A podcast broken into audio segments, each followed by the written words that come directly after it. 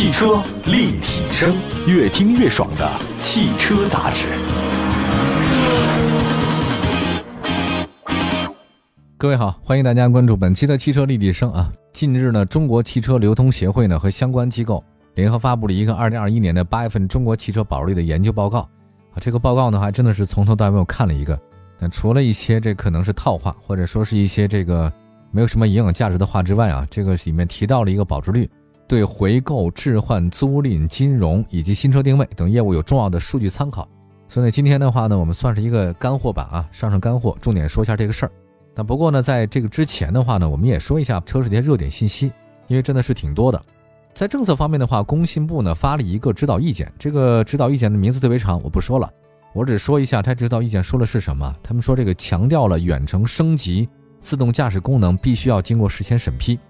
啊，今天第一个说这个事儿呢是很有趣的，我为什么呢？我先解释一下啊，因为现在大家也都明白一件事儿，就是智能网联汽车啊，真的是汽车产业发展的必然方向。这谁都这么认为的，对吧？现在谁离开手机能活下去嘛？对吧？我觉得最厉害的人就是把手机放在旁边四五个小时不理它，它还能活啊！这个定力很强了。那不过现在产业发展同时啊，怎么能坚守安全底线呢？成了现在需要解决的问题。其中呢，既包括信息安全，也包括自动驾驶等新功能带来的潜在风险。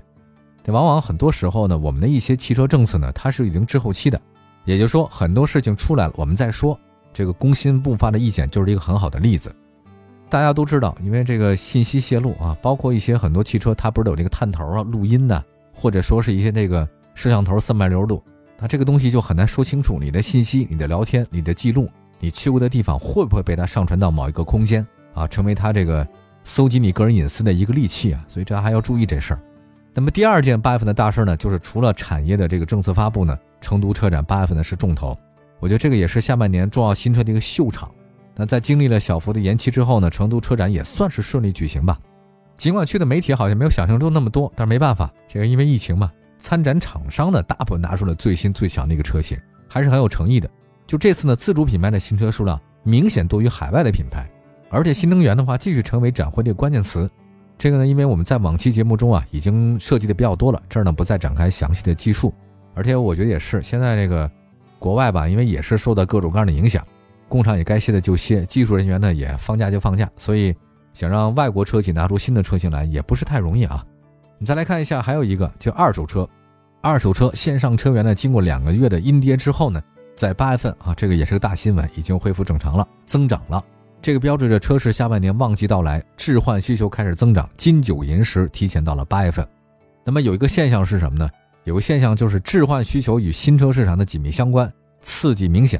因为很多厂商嘛，在八九月份的时间推出一些改款换代的车型，新车产品力很强。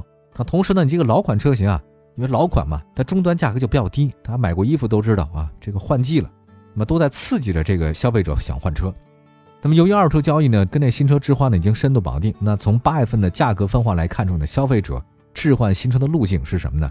就是大部分用户将尺寸空间较小的车型卖出，置换为大型的车辆。实现升级，而反向降级的，我看几乎没有。这个就是由俭入奢易，由奢入俭难。你开了大车以后，你再开小车，你别扭。现在小型车辆的现状呢是车主主动卖，但是买方的需求不强，导致现在小型车价格持续下滑，而大型车的情况恰恰相反。你越大的车还越好卖。那么从车市的整体情况来看的话，豪华车品牌呢虽然数量较多，但目前呢只有前五名的品牌保值率呢有优势。中下游的豪华品牌保值率呢，已经低于本田、丰田等主流的合资品牌。本月二手车价格上涨，主要是豪华品牌的产品中以中大型轿车和 SUV 为主。产品结构的变化呢，也会影响到品牌整体的保值率。美系品牌的定位和品牌特点呢，依然是模糊的，它的短板呢在产品之外，就是品牌不行。那么在主流合资品牌的阵营里面呢，日系品牌保值率呢仍有优势。大众、现代通过产品更新，已经行进在转型的道路上。那尤其是大家都知道，大众啊，这个新能源什么 ID 系列上市以后，关注度很高。另外呢，大众品牌 SUV 呢，在二手车市场里面包量也很大。除了头部厂商，多数品牌呢很难像大众、丰田一样覆盖到每一个细分市场。再来看一下其他的这个保值率啊，这个月份自主品牌变化不太一样，五菱、传祺、红旗品牌的保值率涨幅明显。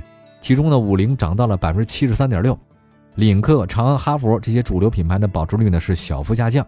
在新能源市场啊，工业和信息化部、科技部、生态环境部、商务部、市场监管总局五个部门联合印发了一个新能源汽车动力蓄电池梯次利用管理办法，并将快速实施。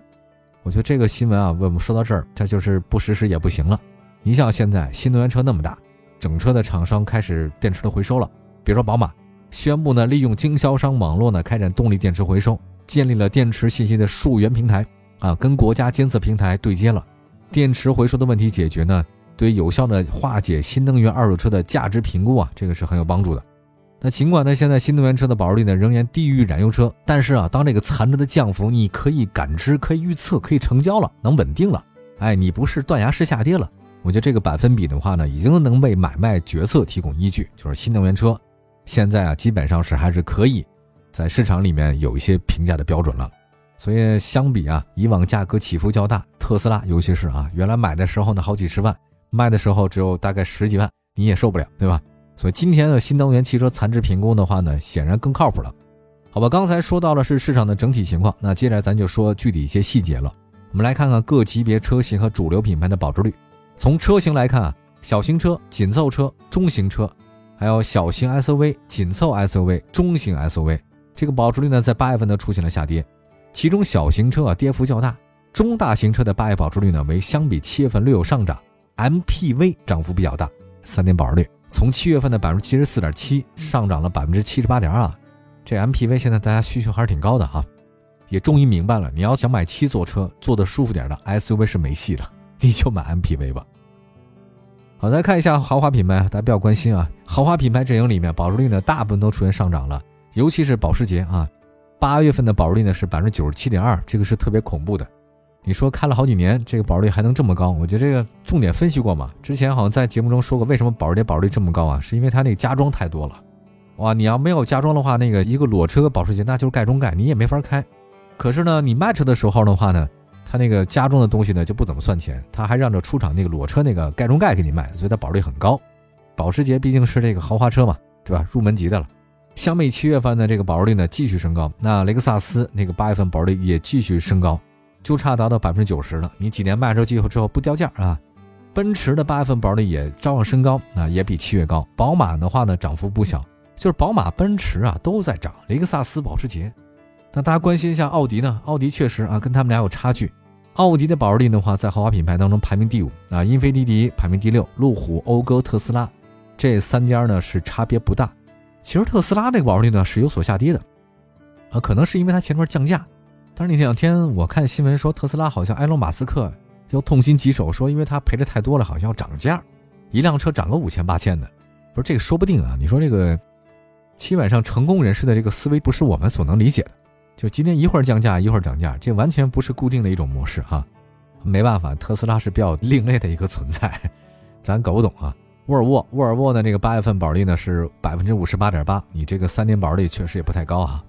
那么卡拉克八月份的保值率低于七月份啊，捷豹的话呢也低，林肯也低。那么相比七月份的都有所下降。那 DS 很独特，DS 八月份的保值率呢是百分之四十四，低于七月的百分之五十啊。那么在主流合资品牌当中啊，大部分的这个品牌呈现出上涨的趋势，丰田进一步提升啊，本田、三菱、马自达的提升非常明显。那么大众、日产呢比七月份呢都是小幅提升。那大众的兄弟品牌斯柯达八月份的保值率呢还不到六成。尤其是那个五十铃啊，在八月份下滑较大，别克提升的比较明显啊，起亚也达到这个及格水平，但是就是美系品牌的保值率整体都不高，唯独让我有点意外呢是雪铁龙在八月份呢有明显提升，我觉得是不是跟它凡尔赛有关系啊？因为雪铁龙推出那个新车凡尔赛真的是这个车很不错啊，我做过专题的节目，还采访了他们的那个销售的品牌老总，确实还是挺有诚意的一款车，就是你只要拿出有诚意的车型，你的保值率肯定就会高。这个是没办法，它跟你产品力是息息相关的，好吧？以上呢就是一些合资的品牌、豪华品牌和进口品牌。那稍后一会儿说自主品牌和新能源，马上回来。汽车立体声，继续回到节目当中，这里是汽车立体声。我们的节目呢，全国两百多城市的朋友都能听得到，线上线下的话呢，都能找到我们啊。在视听平台里面搜“汽车立体声”，好像得有一千多期节目了吧？算是目前全国体量最大啊，覆盖面积最广的一档汽车节目。不好意思，就是我们今天说汽车保值率的事儿啊。自主品牌当中啊，五菱真的是领跑者，它这个一骑绝尘啊，一骑绝尘，妃子笑，无人知是五菱来。领克呢排名第二位，传祺呢排名是自主品牌阵营第三位。你看还是这几家啊？那保值率呢，在百分之六十二到六十三之间的车型有什么呢？大家关注一下魏啊，长城的魏，还有启辰、长安和红旗。哈佛八月份的保值率呢是百分之五十八点六，这个比七月份有所下降啊，这个让我有点没有想到，因为哈佛确实是车型占有率很高。那么作为一个纯电动车的品牌呢，未来的三年保值率呢可以超过百分之五十，这个已经是相当不错成绩了，对吧？但是你跟保时捷那个没法比，保时捷三年保值率还百分之九十几，这不是卖车，我觉得那是理财产品。新能源方面的话呢，纯电动车的价格跟续航等主要指标呢逐渐稳定，是维护价格稳定的主要原因。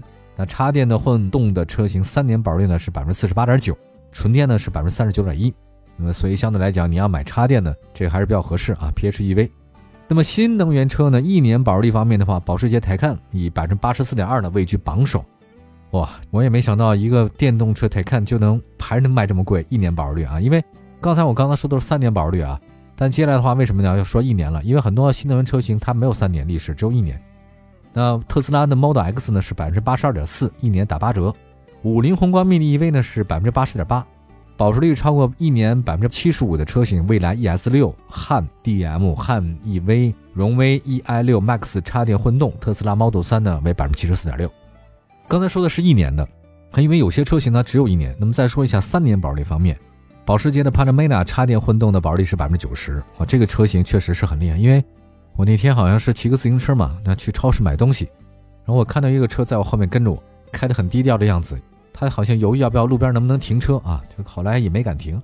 这个在路边停车这个待遇方面啊，不管你是豪华车还是像我这样自行车啊，待遇是一样的，尤其是他们更怕贴条。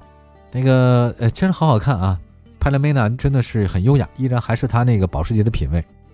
宝马五系的插电混动呢是百分之六十九。